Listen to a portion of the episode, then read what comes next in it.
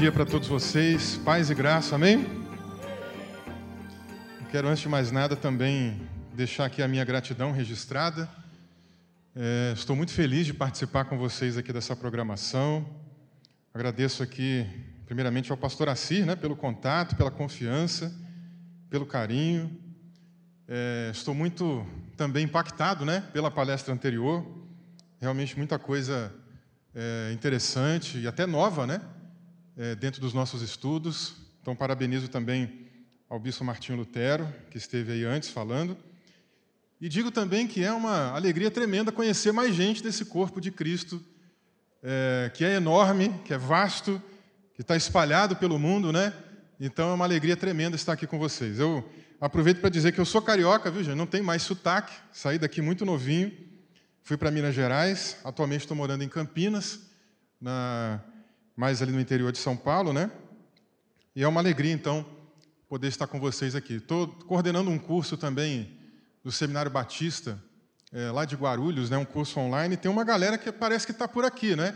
Um pessoal que também estuda com a gente lá na pós-graduação, no curso de especialização em teologia arminiana. Deixa eu ver, quem é do curso aí? Faz só um sinal para ver. Aí, ó, aqui embaixo tem algum.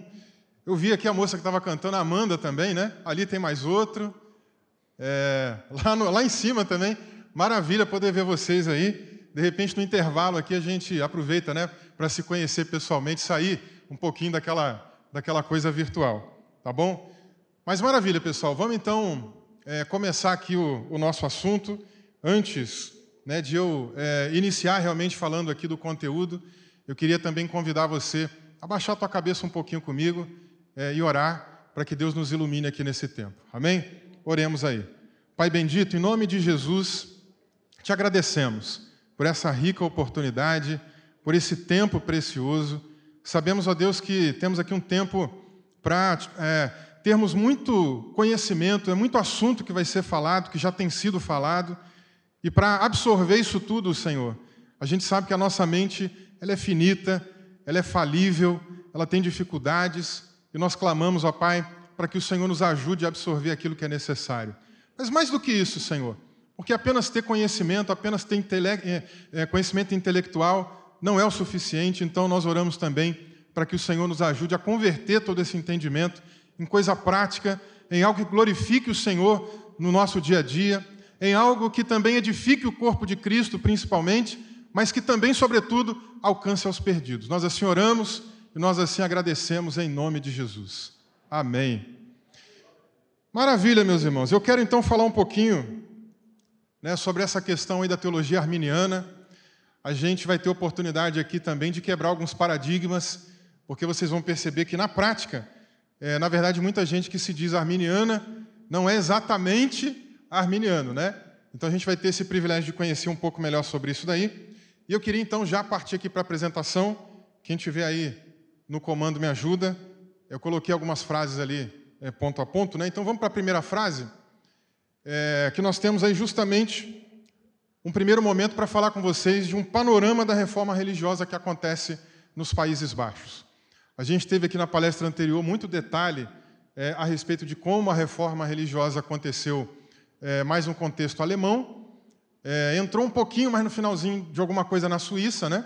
mas a gente precisa ter pelo menos uma breve compreensão de como que a coisa aconteceu pela, pelos Países Baixos, né? o que a gente tradicionalmente conhece mais aí como Holanda, mas na verdade Holanda era uma das sete províncias ali daquela região. Vou pedir passa mais um, que vai aparecer um mapa aqui atrás, e esse mapa vai nos ajudar a entender um pouquinho melhor essa questão. Esse aqui é um mapa mais recente, né? mais atual do que a gente chama de Holanda. Eram então ali é, sete províncias, ao todo na verdade eram 17. Essas 17 províncias elas estavam vinculadas ao Império Espanhol é, antes dessa revolta né, que aconteceu aqui, que vai eclodir posteriormente na reforma religiosa também nos Países Baixos.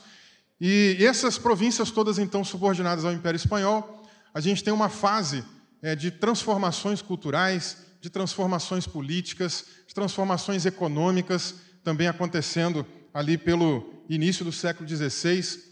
Uma dessas transformações é justamente é, a mudança no cenário de pessoas que é, é, começam a alcançar um, um, um, patamar diferenciado na sociedade, né, com a classe burguesa que vem em ascensão. E com é, o crescimento dos burgueses, eles vão também começando a conseguir tomar alguns espaços na esfera pública que outrora era impossível de eles conseguirem. E isso automaticamente vai gerando um pouco da insatisfação da nobreza, porque a gente está num período de transição, de uma mudança é, do sistema, vamos dizer ali, econômico, né, das relações de poder, e a gente tem justamente essa burguesia ascendendo e os nobres perdendo um pouco de espaço. E algumas reformas também acontecendo é, em todo o Sacro Império Romano Germânico e alguns outros reinos ali também circunvizinhos. E uma dessas reformas acaba impactando justamente a questão agrária. Então, as terras também são redefinidas, são repassadas para outras pessoas. E, obviamente, não, precisa, não precisamos fazer muito esforço para pensar que a nobreza começa a ficar insatisfeita com isso. A gente ouviu na palestra anterior também sobre a tentativa de invasão do Império Turco Otomano. E esse era um outro problema também que vinha acontecendo nessa região, que preocupava muito o Sacro Imperador, né? nesse, nesse caso Carlos V. E ele então também começa a cobrar uma tributação mais alta desses reinos subordinados. E aí, mais uma vez também, aqueles monarcas ficam insatisfeitos com isso. É, e isso gera insatisfação não só dos monarcas, mas também, principalmente, até da nobreza, que precisa é, captar é, muito mais recursos e repassar para o Sacro Império. E, ao mesmo tempo, também, isso vai trazendo insatisfação é, desses burgueses que vêm ascendendo, porque eles também são comerciantes e uma parte do seu lucro é, acaba também sendo repassado né, em tributação para lá, e o povo já não suporta mais uma carga tributária tão alta. Isso vai gerando uma série de insatisfações é, em todo o povo, no, no sentido mais econômico, mais político da coisa, até que mais para frente o Carlos V não aguenta mais né, tanta confusão, tanta coisa que, que estava é, junto das suas atribuições, ele entrega o seu cargo. Quem é, o sucede no Império Espanhol, nesse caso, é o seu filho, Filipe II, Filipe II dá continuidade nessa questão da reforma agrária, e isso agora gera uma série de outros problemas. É, somado a tudo isso também, concomitante a tudo isso, a gente também uma, tem uma perseguição religiosa é, muito forte, né, por conta da entrada das ideias reformistas pelos Países Baixos. Né? Então, voltando um pouquinho na história aqui para a gente entender é, como que essas coisas estão se cruzando e acontecendo simultaneamente, é, com, com esse movimento reformista na Alemanha, tomando corpo, né, principalmente a partir de 1517.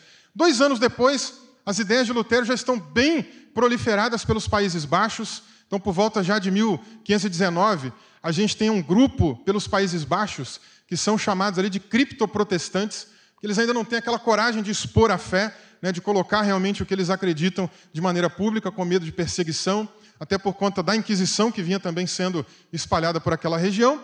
E eles então é, é, aderem a ideias reformistas, a, a ideias principalmente luteranas, mas em casa.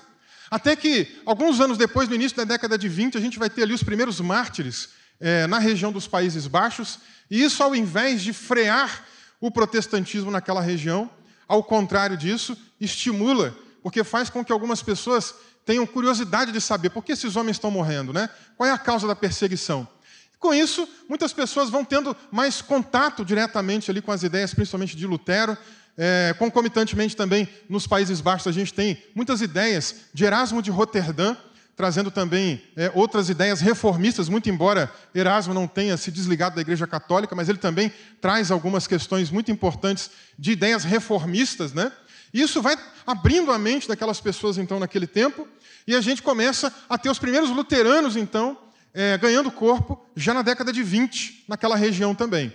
Enquanto isso, gente, na, é, na Suíça, a reforma também está acontecendo. Reformas religiosas estão acontecendo por lá. Um grupo de pessoas tem apoiado o Zwinglio naquela região, só que eles são mais radicais do que Zwinglio ainda.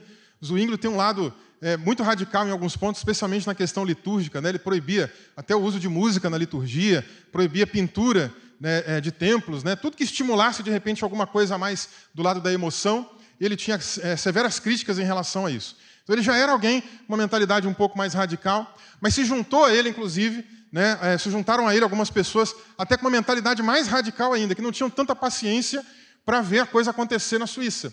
Zwinglio estava tentando articular mais politicamente com algumas autoridades, com algumas pessoas, negociar algumas questões, e tudo é, vinha ali a passos lentos, e três homens, principalmente, é, tentaram fazer a coisa andar um pouco mais rápido. eles tinham ideias também de rebatização, né? então são ali os primeiros anabatistas que vão surgir também nessa região, é, tentam colocar a coisa com um pouco mais de pressão e são expulsos daquela região. Então, então depois eles saem de lá, ficam na fronteira Alemanha, Holanda, depois acabam penetrando para os Países Baixos, né? E lá nos Países Baixos eles trazem essas primeiras ideias anabatistas, mais aí pela década de 30 já do século XVI, né? E nesse momento é, eles tentam implantar esse reino de Deus à força, tentam é, é, escolher ali uma cidade, anunciam um dia que Jesus vai voltar, perseguem uma série de pessoas, acham que em nome de Deus né, eles teriam ali é, autoridade para matar pessoas que não concordavam com aquelas ideias, né, ou que aquelas pessoas fugissem dali. E aí então há uma, uma, uma perseguição em relação a eles. Né? O Carlos V toma algumas medidas para que essa, essa revolta fosse é, é, é, chegasse ali realmente numa contenção. Isso acontece, muitas dessas pessoas morrem nessas perseguições, e de longe tem uma outra pessoa acompanhando essa revolta, que é um homem chamado Menos Simons. E o Menos Simons, então, observando tudo isso, inclusive o seu irmão fez parte desse movimento anabatista, ele fica impactado com uma coisa. É, ele observa a capacidade que essas pessoas vinham tendo de entregar a própria vida por uma causa que ele considera como herética, que o Menos Simons considera como herética. Né? E ele fica pensando: peraí, esse pessoal é, tem disponibilidade de entregar a própria vida, de morrer por uma causa, e eu estou aqui numa paróquia pregando para uma quantidade de pessoas e não tenho a mesma coragem de expor a minha fé como esses homens aí têm feito.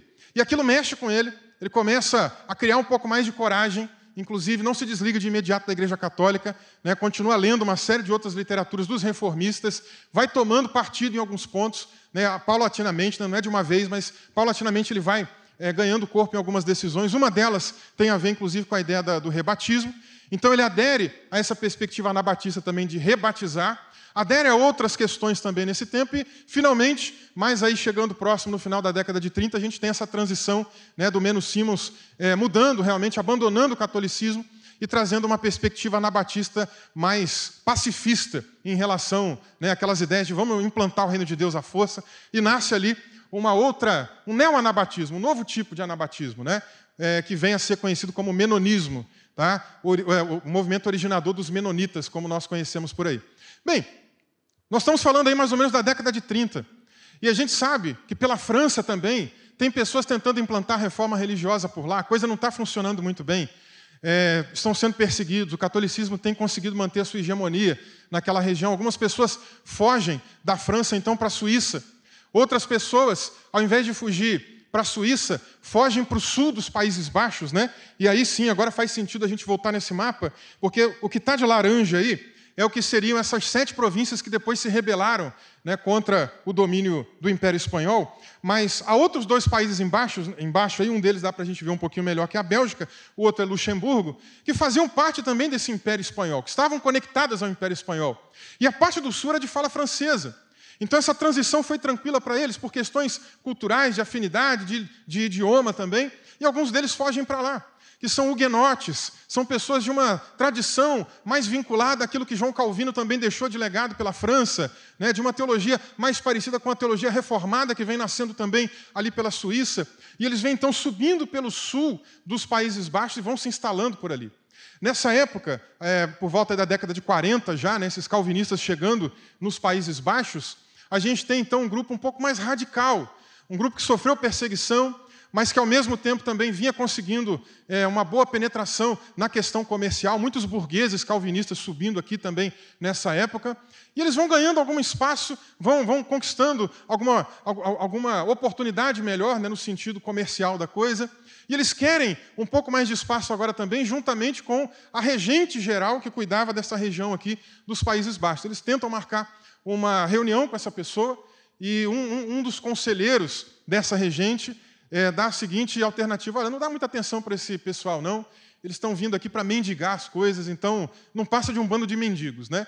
E quando ela é, ouviu esse conselho, ela fechou as portas para aqueles calvinistas, não deu atenção para eles, né? E eles saíram em protesto em praça pública, vestidos a caráter, né? Como se fossem realmente mendigos, como se realmente estivessem pedindo esmola. Só que o protesto não parou por aí não foi um protesto apenas de reivindicar alguns direitos ou de serem ouvidos. Eles começaram a invadir algumas igrejas também, alguns espaços católicos, destruíram imagens, destruíram objetos é, que, do ponto de vista católico, eram, eram sagrados, né? pegaram vinho da sacristia, hóstia, jogaram para animais. E, claro, aquilo foi considerado, então, né, uma coisa é, é, complicada, um sacrilégio né, do ponto de vista católico. E as autoridades, então, mandaram para lá um militar super experiente, um duque chamado Duque de Alba, né, mais conhecido assim. E ele, então, para um pouco aquela situação, consegue conter aquela situação, prende é, a maioria desses calvinistas, mata um monte de gente, depois, inclusive, dessa tentativa né, calvinista de serem ouvidos, muitos deles são mortos, e eles então começam também dali a subir, né, a fugir um pouco mais para a região norte, e vão se instalando, especialmente mais pela década de 60. E o que a gente tem pelos Países Baixos agora é justamente um cenário que vai se armando, que vai se preparando para que realmente uma revolta maior aconteça e para que insatisfações religiosas também, juntamente com tudo isso, deem origem ao que vem a ser então a reforma protestante é, nos Países Baixos. Nós temos ali uma figura importante chamada Guilherme de Orange, um político né, daquele tempo, é, que acaba também ele foi um dos braços direitos, uma das pessoas importantes durante é, o governo de Carlos V. Carlos V era o sacro imperador é, do, do, Sacro Império Romano Germânico e também era responsável pelos Países Baixos, pelo Império Espanhol. Tá? Então, é, era um dos braços direitos dele lá nos Países Baixos. Quando Carlos V entrega né, os seus cargos, ele coloca o seu filho, como eu já falei para vocês, para dominar aqui a região dos Países Baixos. Só que Filipe II não fala holandês, não fala francês, o idioma dele é realmente mais o espanhol, ele não visita muito essa região. Então o povo está muito insatisfeito também com esse governo à distância dele, né, de não conhecer as necessidades do povo. Simplesmente colocou uma pessoa para ser a regente por lá né, e não se preocupava muito com as necessidades que as pessoas tinham, apenas cobrava né, altos impostos. E aí, gente, é esse cenário que está se armando. Né, tem pouca coisa que falta realmente para estourar uma revolta por ali. Guilherme de Orange era uma dessas pessoas que também continuaram né, apoiando aí o governo de, de Filipe II, só que bem no começo do governo de Filipe II, com essa questão da reforma agrária, os nobres então ficaram hiper insatisfeitos, se reuniram num partido diferente, e esse partido de oposição acabou então agora, né, com o apoio de muitos desses calvinistas burgueses que subiram né, do sul para o norte agora, para essas províncias do norte, essa região aí que está em laranja, que a gente está vendo no mapa, é, gente que tinha dinheiro, que poderia então agora financiar uma, uma revolta civil, uma guerra civil, é, eles conseguem então chegar nesse acordo e iniciam uma guerra civil ali que dá origem ao que a gente conhece como Guerra dos 80 Anos. Com essa Guerra dos 80 Anos é que a gente praticamente aí é, é, vai ter acesso às primeiras questões de reforma religiosa por aqui. Isso por quê? Porque Guilherme de Orange era um alemão, filho de luteranos, mas tinha uma mentalidade um pouco mais irênica, mais de diálogo, mais aberta à conversa né, com é, outras religiões diferentes. Estudou em escolas católicas, apoiou é, é, muitas políticas que estavam vinculadas ao catolicismo. E aí, por conta disso, ele tinha uma visão mais irênica, mais de conversa, mais de diálogo, mas muitos desses calvinistas que subiram aqui do sul para o norte não pensavam assim. Alguns deles, inclusive, chegaram é, na, na, na, década de 40 a precisar passar por um exílio, né, por conta da perseguição que Carlos V também é, aumentou. Né, eles precisaram ir para regiões diferentes. Uma dessas regiões foi a Inglaterra. E eles têm contato ali com ideias, vamos chamar assim, de protopuritanas. Né? Pessoal que vinha naquela pegada de também retirar tudo de catolicismo Qualquer incidência de catolicismo na Inglaterra vem nascendo já um movimento, mais ou menos assim, pela década de 40 lá na Inglaterra. Uma dessas pessoas é um homem chamado Datenos, e quando ele volta depois né, para os Países Baixos, é, ele é uma das pessoas que começa a perseguir, inclusive, o Guilherme de Orange, dizendo: Isso aí é um falso profeta, ele tolera né, os católicos, é um absurdo isso daí. E a coisa vai ficando um pouco mais apertada. E justamente, alguns anos depois do início dessa revolta, em 1571, é, acontece um sínodo, na, um sínodo na cidade de Enden, na fronteira ali entre Holanda e Alemanha. E nesse sínodo, eles estabelecem a Igreja Reformada da Holanda. Igreja essa que Jacó Arminio vai fazer parte, né, que depois nós vamos chegar nele aqui.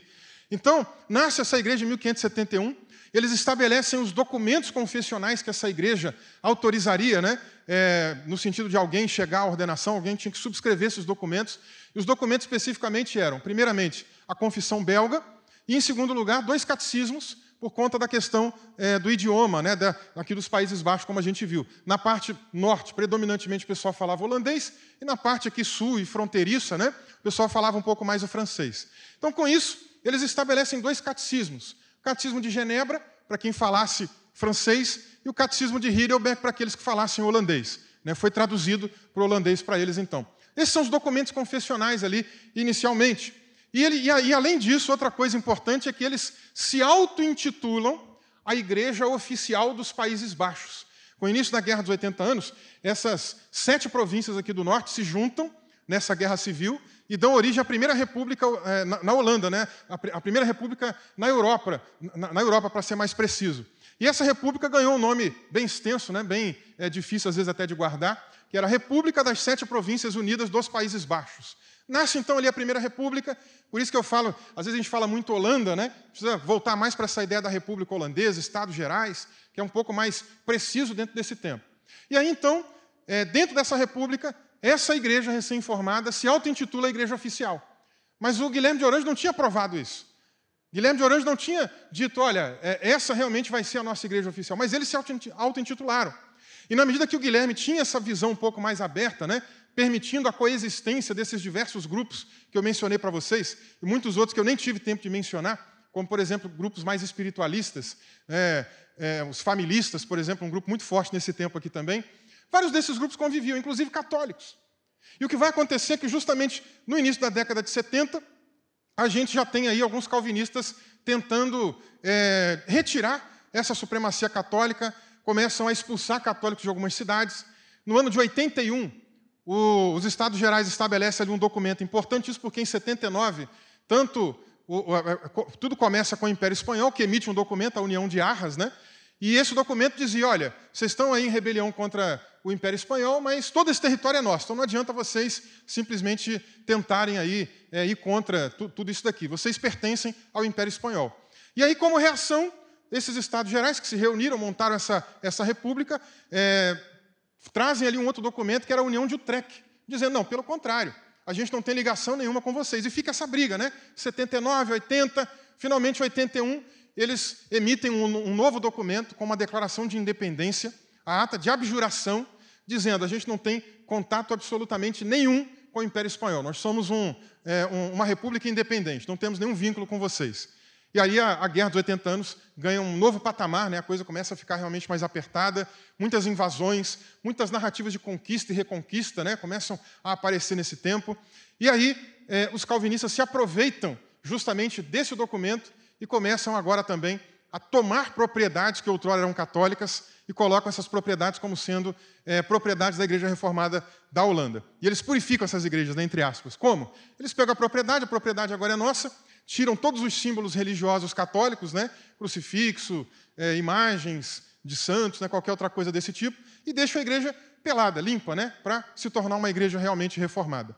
E nascem com uma mentalidade um pouco mais intolerante, inclusive matando católicos. Tem uma, uma certa cidade né, que eles tomaram, a gente chama de pacificação, embora é um termo esquisito, né, porque pacificação leva a gente a pensar numa ideia mais de paz, mas pacificação era um termo para dizer, olha, entramos na cidade, a cidade agora é nossa.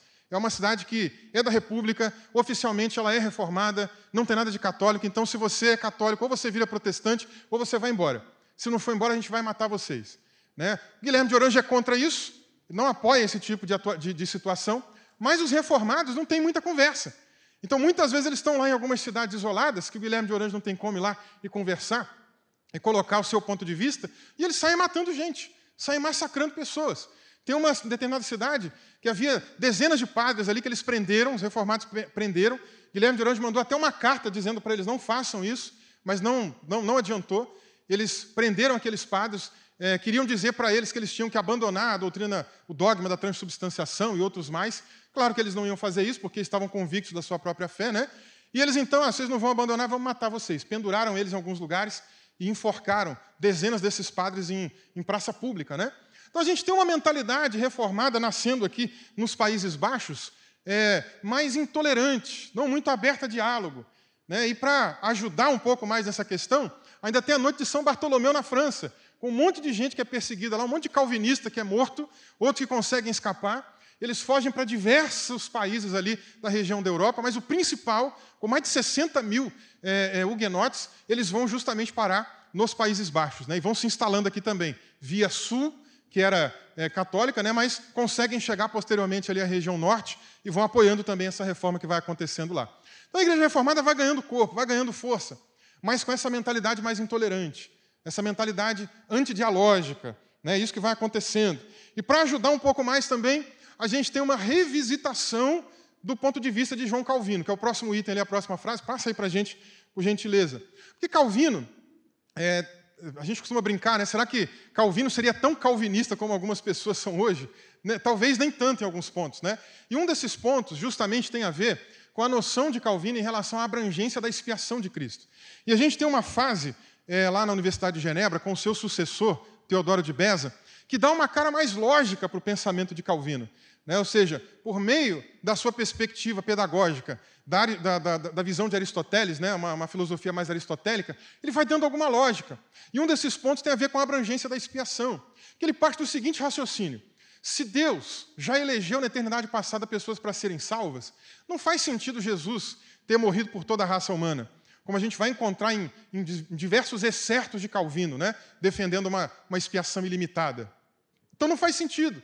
Se Jesus já, já decretou, se Deus já decretou quem ele vai salvar, ele só tem que morrer porque ele já decretou.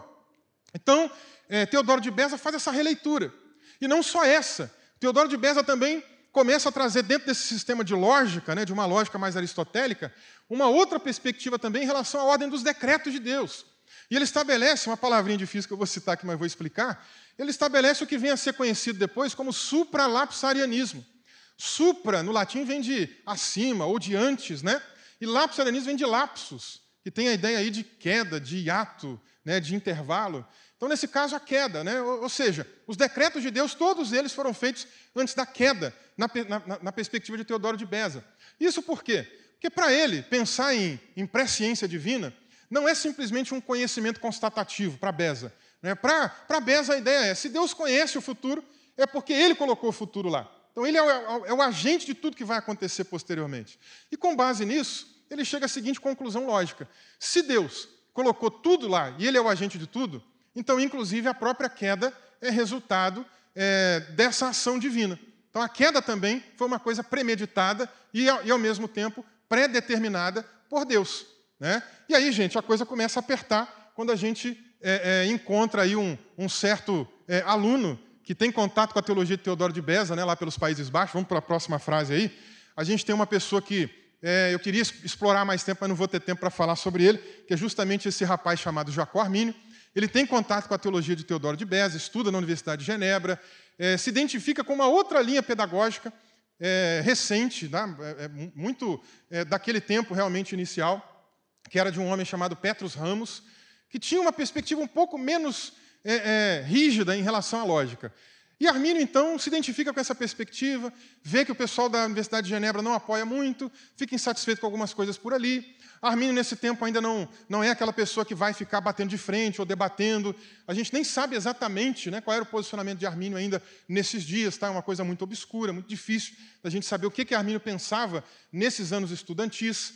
É, mas, enfim, ele vai tendo contato com tudo isso, vai é, é, montando né, a sua perspectiva, a sua visão de mundo, é, sai de Genebra, vai estudar na Universidade de Leiden, se forma por ali, e justamente nesses anos formativos ele vai também é, montando a sua perspectiva. Assume depois a, a, a, o pastorado da igreja de Amsterdã, que fora outrora uma igreja católica, né? a Oldekirk, né? uma igreja antiga, lá tinha duas igrejas, Oldekirk e Nieuwekirk. A, a, a era uma igreja mais recente, né? e a outra uma igreja católica. Ambas, ambas, foram católicas, a primeira era mais antiga, por isso esse nome, a outra um pouco mais recente. Armínio assume a igreja mais importante de Amsterdã, que era naquele tempo, no século XVI, uma das cidades mais importantes do mundo, se tornou um centro bancário, centro comercial, tanto que o século XVII não é à toa que é chamado de Era Dourada, para a gente ter ideia, em função da grande importância que Amsterdã tem é, para toda a Europa e para todo o mundo conhecido naquele tempo. Tá? Então Armínio assume justamente ali a, a principal igreja da principal cidade da Europa na, no século XVI para XVII, gente. E ele começa ali, então, é, nesse tempo, né, é, ao que tudo indica, a reformular alguns pensamentos. Eu não vou ter tempo para explicar muito isso, porque isso aqui a gente precisaria realmente explorar alguns debates, algumas teorias sobre Armínio, mas eu já vou pular então lá para chegando na época do, da década de 90, quando ele começa a pregar alguns sermões específicos é, na carta de Paulo aos Romanos. E uma das primeiras coisas que Armínio contesta é em Romanos 7, aquela interpretação usual que vinha sendo é, é, repassada ali pela região dos Países Baixos, né, pelos reformados, de que o, o dilema de Paulo, né, em Romanos 7, diria respeito a um Paulo já convertido. E ele pega a noção de que, peraí, o pecado não é uma coisa obrigatória na minha vida. Né? É, não, não, não é uma coisa que alguém não possa, em algum momento, também querer lutar contra isso. E traz uma alternativa de interpretação com base em pais da igreja e outros teólogos, até também do, do meio reformado, né? trazendo ali uma interpretação de Romanos 7 diferente, de que não é, é alguém novo convertido, alguém convertido, alguém não convertido, mas alguém que está confiando na lei e a lei é ineficaz, então, para a salvação desse indivíduo. Isso gera uma polêmica tremenda. Armínio é levado para consistório, Armínio é interrogado, alguns adversários surgem acusando Armínio né, de pelagiano. Isso aqui é muito importante trazer, porque daqui a pouco nós vamos entrar aqui em alguns pontos da teologia de Armínio. Né, ele é acusado de pelagiano. Pelágio foi um monge do século V que, é, que Agostinho teve é, é muitos debates com ele. E Pelágio defendia o seguinte: que há um livre-arbítrio intacto no ser humano que a queda não influenciou, não impactou em nada na humanidade caída. Desse modo, a pessoa, então, é, descendente de Adão, ela tem a imagem de Deus intacta, perfeita, e os, os efeitos da queda foram apenas para Adão, para sua descendência não. E Agostinho, então, vai combater isso. Agostinho escreve uma série de obras, né, criticando, apontando textos ali é, é, que é, nós acreditamos que seja realmente de Pelágio, né, porque a gente não tem exatamente os textos de Pelágio em mão para comparar, muito embora a, manuscritologia da década de 60 tenha trazido algumas obras, e pelo menos sete, que têm sido confirmadas como sendo dele, tá? como sendo de Pelágio. Eu tive a oportunidade de analisar algumas delas, e realmente, se for de Pelágio mesmo, é, condiz com o que tradicionalmente a gente estuda na, na, história do cristianismo, na história da teologia. Né? Essa ideia da imagem de Deus não ter sido afetada, de livre-arbítrio intacto, etc. E, tal. e Agostinho, então, tem uma mudança de posição também em relação a isso. Né? E ele mostra que há uma perda da imagem de Deus, uma certa perda na imagem divina, há a perda do livre-arbítrio. Né? E aí, é, Armínio é acusado de ser um pelagiano, de estar defendendo esse ponto de vista aqui do pelágio, que a gente está vendo aqui, que lá atrás foi considerado como herético. E não, Armínio começa a se defender escreve uma série de materiais mostrando que não é verdade isso. Tá? Então ele se envolve nessa controvérsia, vai esticando a carta aos Romanos, tem um tempo de paz. Quando ele chega em Romanos 9, vem outra confusão, porque Romanos 9 é o texto principal ali para que aqueles calvinistas rígidos interpretassem a ideia de dupla predestinação. E Armínio contesta isso também. Então ele passa por, por, por esses anos da década de 90, iniciais, né, com muita perseguição, muita controvérsia, até que finalmente, mais para frente um pouco, ele consegue ter um pouquinho de paz, vai usufruindo de paz, vai assumindo algumas funções administrativas na igreja reformada também. Né? O seu amigo é, Johannes Wittenburger se torna o capelão dos Estados Gerais. Wittenburger indica Armínio diversas vezes né, para ajudar a resolver alguns dilemas que estão acontecendo no intracorpus da igreja. Então Armínio vai fazendo o seu nome, vai ganhando popularidade, até que finalmente, no início do século XVII, a gente tem ali uma, uma pandemia né, que toma aquela região da Europa, muitas pessoas morrem nessa fase, a gente tem registros biográficos interessantes de Armínio, inclusive visitando enfermos, orando por essas pessoas, ajudando essas pessoas a receber alento de Deus, que é um lado assim pouco conhecido de Armínio, esse lado pastoral dele, né, é super interessante. E aí, é, com a morte de alguns professores da Universidade de Leiden, duas vagas ficam em aberto. Uma dessas vagas rapidamente é preenchida, e a segunda vaga, o pessoal indica Armínio, por causa do seu brilhantismo, por causa do destaque que ele teve também enquanto ele era aluno na universidade. Ele era aquele aluno CDF, né, como a gente chama hoje em dia. Era o aluno que todo mundo gostava. Qualquer coisa que, que tinha para ser apresentada, Armínio era a pessoa de destaque, era que os colegas iam buscar alguma informação. Então, em função desse prestígio que ele tinha, de umas cartas que ele andou trocando também no início da década de 90 com um dos professores da Universidade de Leiden, né, Francis Júnior.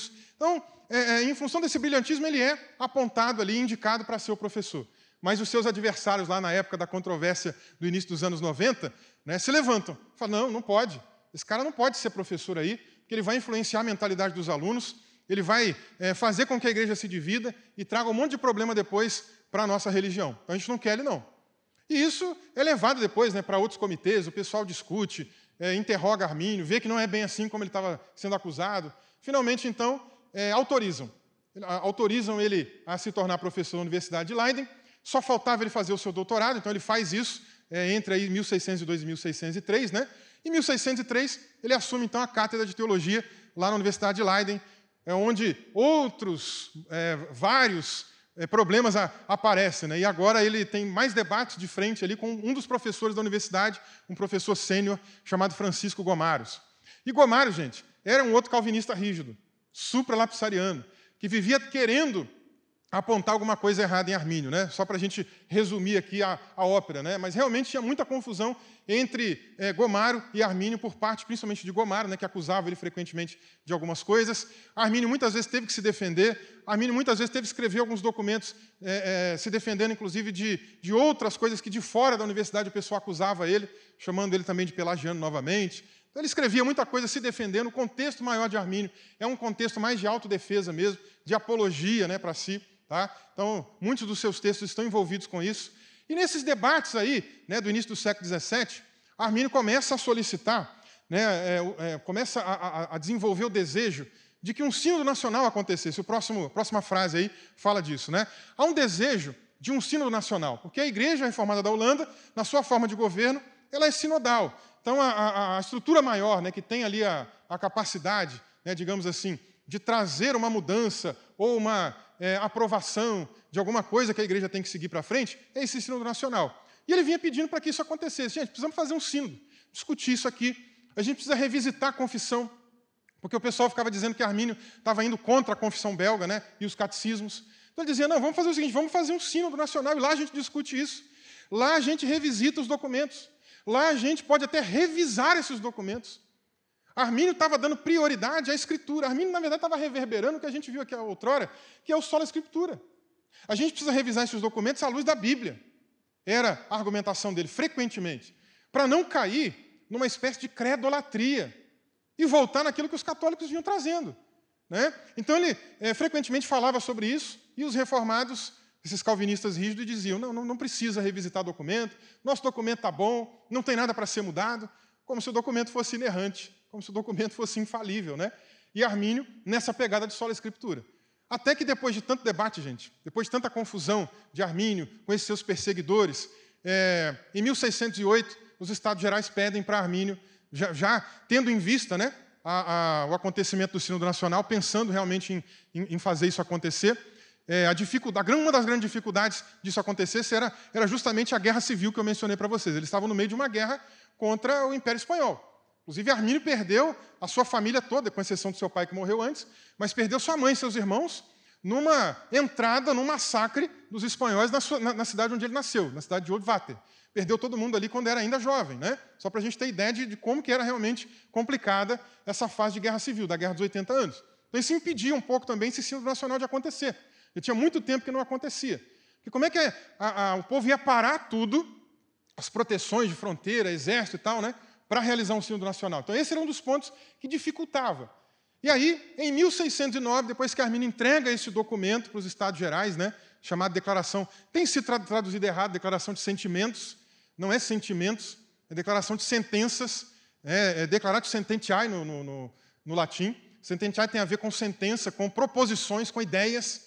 Né? Isso faz toda a diferença, porque sentimento para a gente em português, na, na, na nossa cultura latino-americana, tem uma, uma conotação completamente diferente. Então ele escreve ali quase que uma espécie de mini sistemática, né? porque ele, ele traz um monte de coisas que ele acredita, um monte de proposições que ele entende serem verdadeiras à luz da teologia, dialogando já com o seu método, né? que era um método é, vinculado à, à, mesma ideia do que a gente conhece como trilátero luterano, ou seja, Bíblia como primazia, em diálogo com a tradição, em diálogo com a razão. Então ele usa muito disso lá.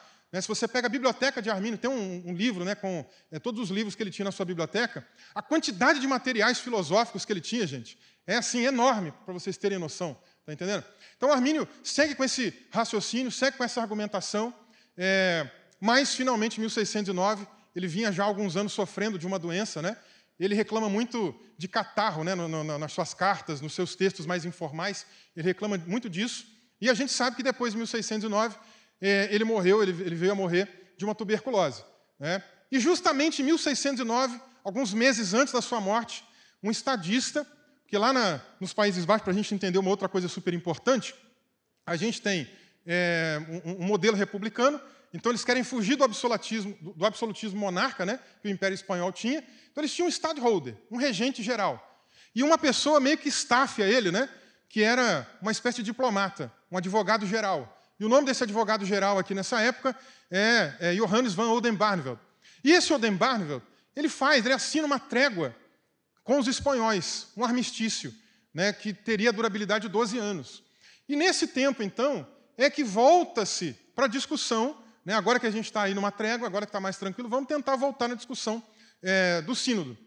Só que, ao mesmo tempo, já em 1610, logo depois da morte de Armínio, bem comecinho do ano de 1610, é, mais de 40, um pouco mais de 40 é, simpatizantes né, do pensamento de Armínio, é, elaboram um documento, um documento chamado Remonstrance, que significa protesto.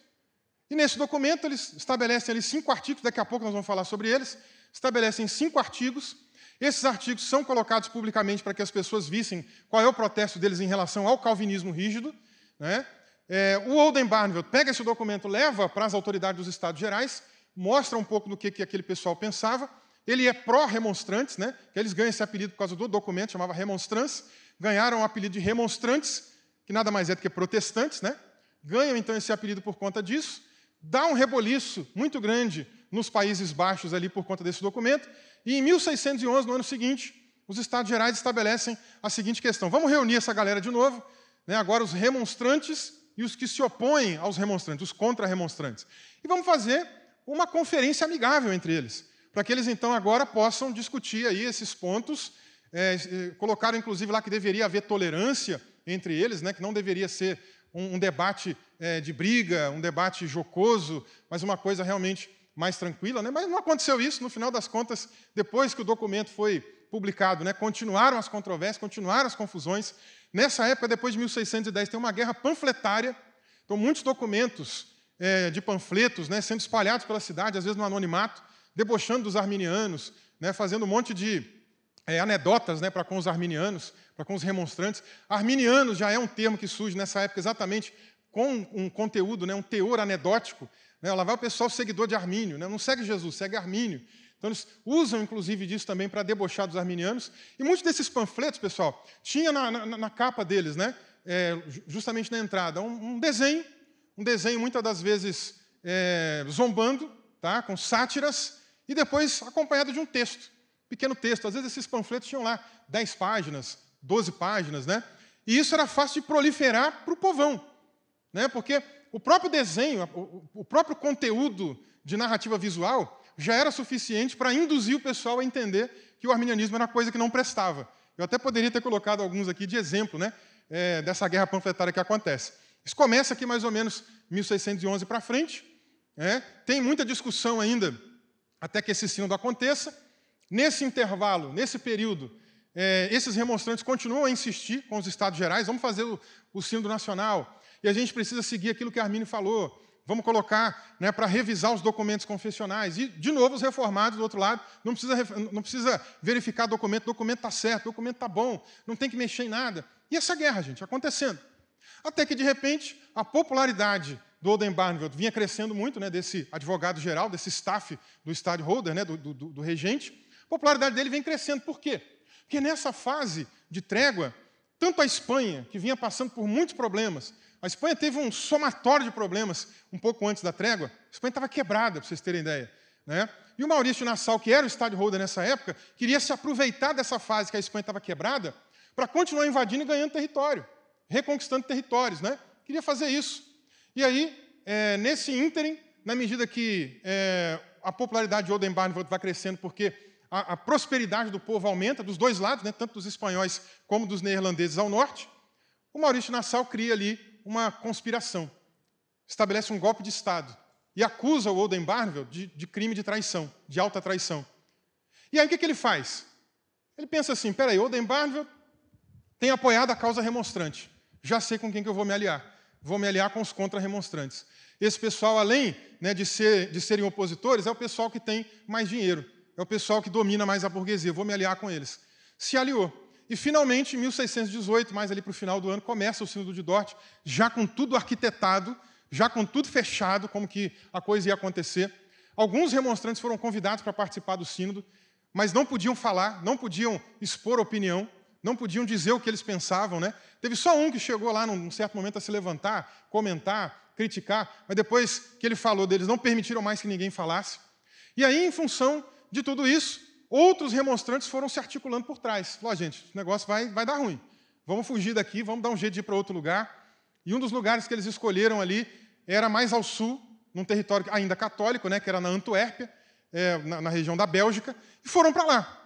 Porque nesse lugar tinha uma certa tolerância ainda, né, tinha um tempo que eles estavam dando de prazo para que pessoas que fossem protestantes continuassem vivendo por lá. E havia uma similaridade muito grande da teologia, é, nesse caso, dos remonstrantes, com a teologia de Philip Melanchthon, que foi o auxiliar de Lutero. Melanchthon, na década de 40, ele já estava, finalzinho da década de 30, né, 1530, ele já havia desenvolvido uma teologia mais sinergista, que era um proto-arminianismo, era, era um, um, pensamento de Armínio antes de, de, do, do, próprio Armínio. E na biblioteca de Armínio a gente tem muita literatura, inclusive, de Melanchthon, né, que é um ponto interessante a ser ressaltado também. E eles, então, é, cogitam a possibilidade até mesmo de se vincularem, de se juntarem né, com é, os luteranos. Um, um, certo luterano recebe eles na sua casa, né, Arnaud de Witt, o nome dele, né, recebe esses remonstrantes em 1619, é, logo depois do término do sínodo, né, e, e, a decisão do sínodo foi a seguinte, só para vocês entenderem aqui, a gente saber por que, que eles foram lá para Antuérpia de novo. Três decisões, três coisas que o sínodo destacou ali. Primeira, é, além daqueles outros documentos que eu havia mencionado, como documentos confessionais da Igreja Reformada da Holanda, né, ou seja, a Confissão Belga e o Catecismo, é, eles incluíram também os cânones de Dort. E aquilo ali fechava o escopo do que é teologia reformada. Se alguém quiser ser um pastor reformado, na Holanda tem que subscrever esses documentos. Se não subscrever, não pode. Então, primeira coisa de decisão para aqueles remonstrantes, que eram quase 200 no, no ano do sino de Dort. Primeira coisa, você quer continuar morando na Holanda? Quer continuar sendo pastor da Igreja Reformada da Holanda? Subscreva os cânones de Dort. Então, mais ou menos uns 40 subscreveram, mais ou menos uns 40. Eu só sei de um, um tal de Henricus Léo. A gente não sabe exatamente quem são os outros, né? Inclusive, eu sei disso porque eles usaram até um, um, um trocadilho com o sobrenome dele, né? Henricus Léo, chamaram ele de, de, Leão Morno depois, né?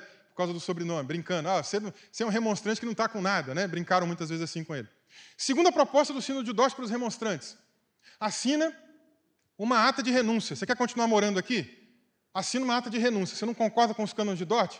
Assina essa ata. Com essa ata você está dizendo, não vou mais ser pastor da Igreja Reformada da Holanda.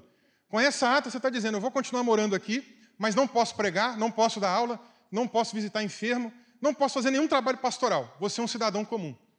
Porém, dentro é, de alguns trabalhos, lá no, no, nos Países Baixos, né, havia alguns pré-requisitos. Então, eles também teriam muita dificuldade de se recolocar, digamos assim, na sua vida pessoal. Mas era uma possibilidade mais interessante para eles não abandonarem a sua cultura, família, casa e etc.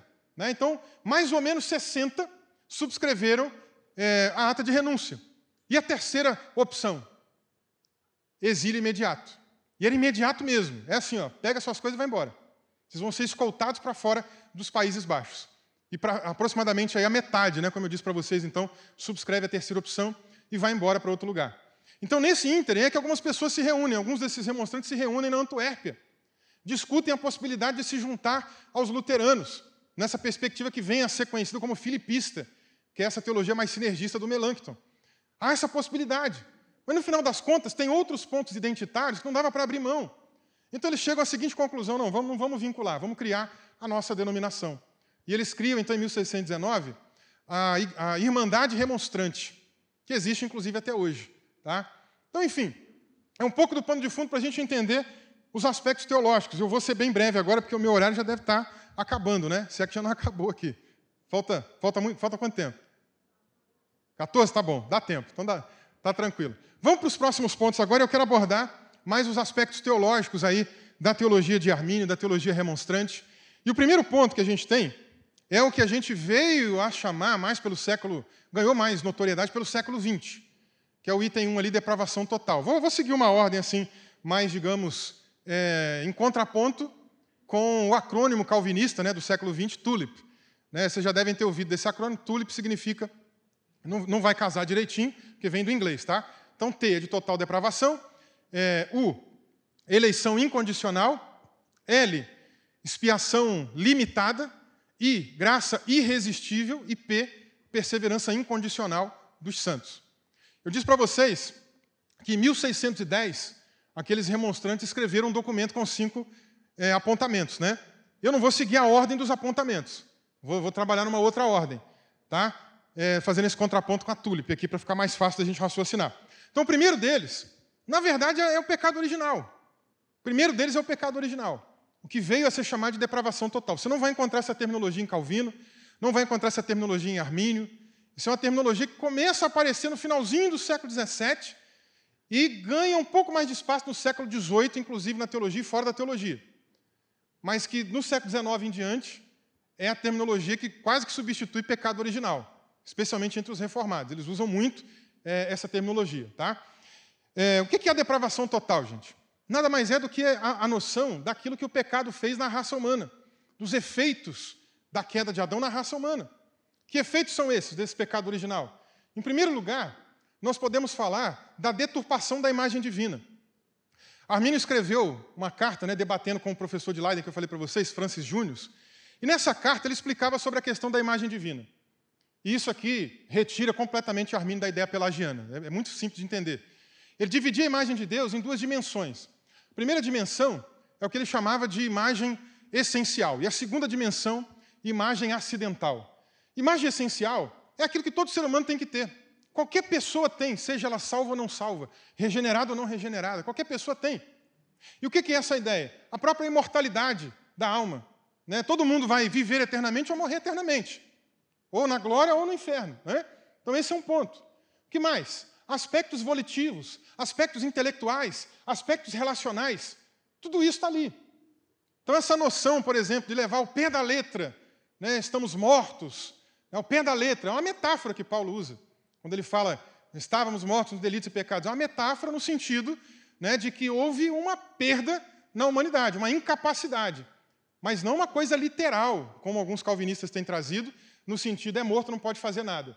Porque se isso fosse verdade, um ímpio, por exemplo, não poderia contribuir, como tem contribuído, para tecnologias, para outras descobertas que a gente utiliza nessa época de pandemia. Tanta gente trabalhando em vacina, em tanta coisa. Né? E não é crente que está trabalhando lá. Talvez tenha um ou outro, mas muita gente não é cristã, muita gente não entregou a vida para Jesus. Então, não é esse o ponto aqui.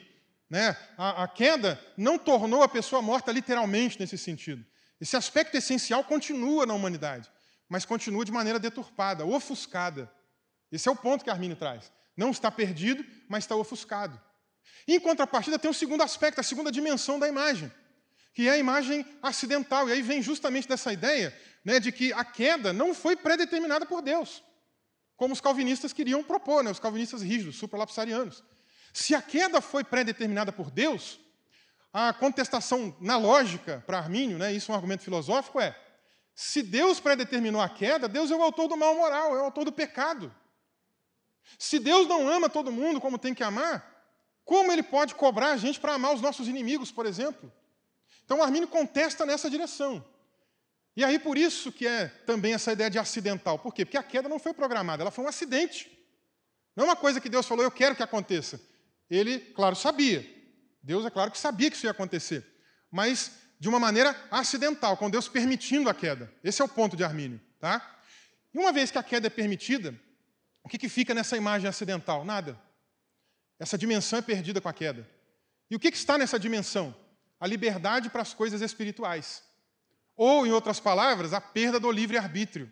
E aqui talvez assuste algumas pessoas, porque Armin não, não acreditava em livre-arbítrio para as coisas espirituais.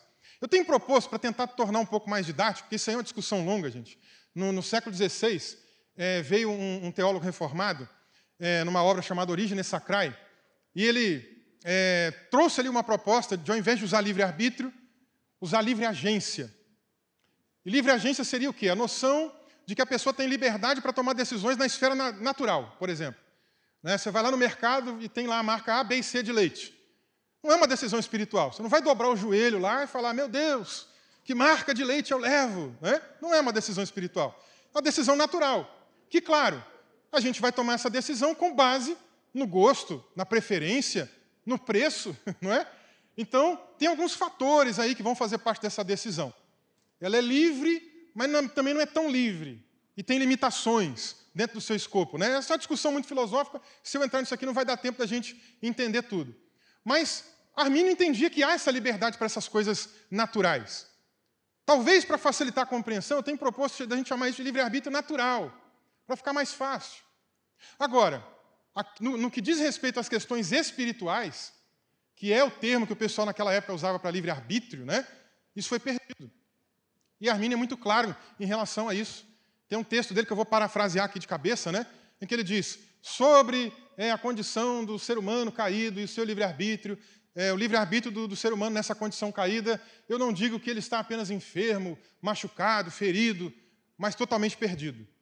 Então aqui Armínio concorda com, com, com Lutero, aqui Armínio concorda com Calvino, e não acredita nessa liberdade é, espiritual é, no, no, que tange as decisões humanas. Esse livre-arbítrio espiritual foi perdido. Esse é um dos itens aqui do que a gente chama de depravação total ou de pecado original. Também tem, digamos ali, a, a, a maneira como o ser humano ficou é, inclinado para o mal. E aí Lutero trabalha mais, ele é um pouco mais rigoroso nesse sentido, né? quando ele fala de uma, de uma vontade cativa. E é esse um ponto também que é, Armínio chega a contestar no sentido de que eu não preciso fazer sempre tudo que é mal, mas qualquer bem também que eu venha fazer, eu só faço por conta da graça de Deus. Que é o que, a gente, o que vai levar a gente depois para o item 3 aí, o 5.3, que daqui a pouco eu vou mencionar. Tá? Então, enfim, no primeiro momento, o que é mais importante é a gente entender que para Armínio não tem essa questão de livre-arbítrio. O ser humano não consegue, como Pelágio dizia, se auto-salvar. O ser humano não consegue, como numa visão também da mesma época, né, de uma pessoa que tenta entrar no meio do debate, chamada João Cassiano, e traz uma perspectiva que vem a ser conhecida como semi-pelagianismo, de que o ser humano pode dar o primeiro passo. Como é muito comum na teologia popular, né, pessoas defenderem sem às vezes saber. Então a pessoa dá o primeiro passo. Então aí, de um certo momento para frente, ela sabe, eu não consigo me salvar. Então, Deus me salva aqui. Aí Deus vai lá e salva a pessoa. A pessoa começa, Deus termina. Também não há essa possibilidade de um primeiro passo para Armínio, e nem para Agostinho. Né? Não há semipelagianismo também em Armínio. Por quê? Porque é o que nós comentamos, nessa condição caída do ser humano, tá, o arbítrio não está ferido apenas e tal, está perdido. Não há possibilidade do ser humano, por conta própria, ir até lá. Então não existe livre-arbítrio espiritual. Havendo necessidade, vou até pular logo para o item 3, que eu acho que vai ser mais didático aqui. É, havendo a necessidade de uma ação externa. Se o ser humano não consegue, tem que vir de fora. Quem, quem vai fazer isso? Deus.